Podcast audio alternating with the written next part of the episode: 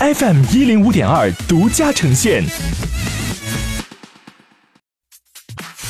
好奇心日报，News Online。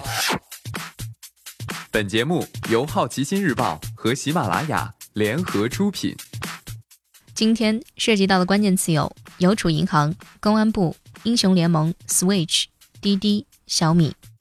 邮储银行 IPO 认购结束，弃购金额约六点五亿元。A 股十年内规模第五大的邮储银行 IPO 认购结束，最终获得各路投资人认购五十八点二九亿股，但同时一点一九亿新股遭弃购。按照每股五点五元的发行价计算，弃购金额约为六点五三亿元。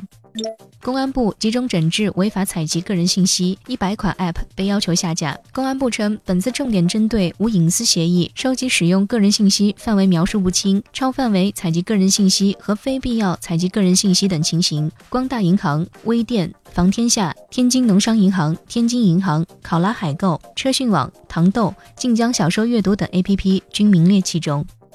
三年八亿，B 站拿下英雄联盟全球总决赛独家直播版权。弹幕视频网站 B 站以八亿元价格拍得英雄联盟全球总决赛中国地区三年独家直播版权。其他参与竞拍的企业还有快手、斗鱼、虎牙等国内一些直播平台。去年 B 站也成为了 LPL 官方合作直播平台。今天你不能错过的其他新闻有：腾讯代理的任天堂 Switch 在中国发售。滴滴日活跃用户连续五个季度下降，三季度降百分之六点三。小米在印度推出个人贷款服务，最多可贷一千四百美元。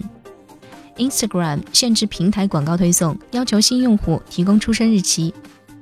日本国会通过了日美贸易新协定，明年一月一号生效。以上就是今天好奇心日报 New Sunlight 的全部内容，也欢迎你把刚才的收获告诉周围的朋友。好奇心日报 App。高颜值新闻媒体，让好奇驱动你的世界。我是施展，下次见。